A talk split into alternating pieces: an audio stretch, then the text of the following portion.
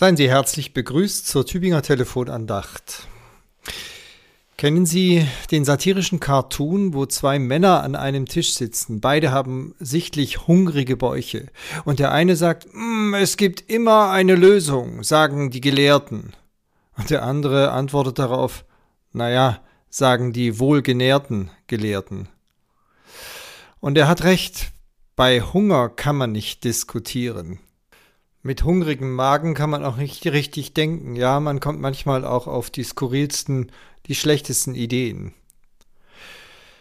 Als damals das Volk Israel in der Wüste unterwegs war und ja von einem Tag auf den anderen von dem lebte, was Gott ihnen gab, hatten sie auch davon mal genug, und sie meinten, sich in Ägypten an mehr und an Besseres erinnern zu können. Besser jedenfalls als die magere Speise, die es dort in der Wüste gab. Und sie behalten diesen Ärger jetzt auch nicht für sich, sondern sie schreien Gott und Mose an, dass Mose doch gefälligst das ändern soll. Und stattdessen schickt Gott Schlangen und die beißen zu bis ins Mark erschrocken, kommen dann die Israeliten zu Mose. Und das ist der Bibelvers für heute. Ich zitiere aus 4. Mose 21, das Volk kam zu Mose und sie sprachen, wir haben gesündigt, dass wir gegen den Herrn und gegen dich geredet haben. Bete doch zum Herrn, dass er uns von den Schlangen befreit. Und Mose betete für das Volk. Was war das jetzt? War das eine verdiente Strafe? Hm. Und warum ausgerechnet Schlangen? Ich habe keine wirkliche Erklärung, nur eine Vermutung dafür. Die Schlange ist ein ägyptisches Tier. Der Pharao trägt sogar eine Schlangenkrone.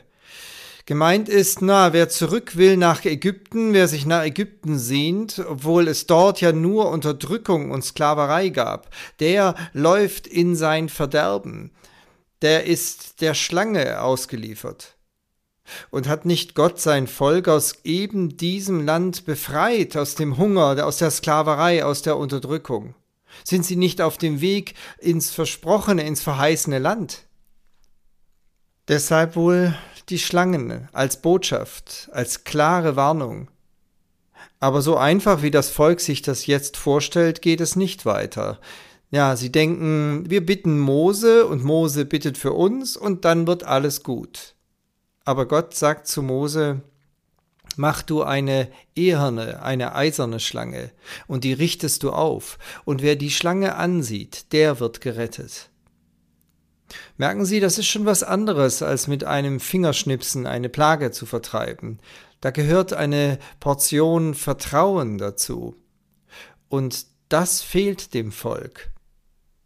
Und das soll es wohl lernen durch die eherne Schlange, auf die es schauen muss. Nun, wir sind in Sachen Vertrauen ja auch nicht viel besser.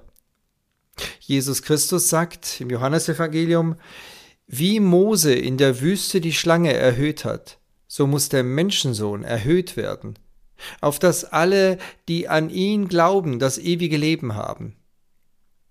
Auch hier also, wer glaubt schon, dass ein Gekreuzigter irgendetwas ausrichtet? Wer glaubt schon, dass es hilft, wenn wir auf diesen Erhöhten, diesen Gekreuzigten schauen? Nun, wir Christen glauben das. Wir vertrauen daraus, darauf. Und es geht dabei um nicht weniger als um das ewige Leben bei Gott, um Vergebung, um gelingendes Leben im Lichte Gottes um ein Leben eben, das nicht vom Brot allein lebt, sondern von Jesus Christus her, der auch den anderen Hunger stillt. Mit herzlichem Gruß aus Gomeringen, Ihr Peter Rostan.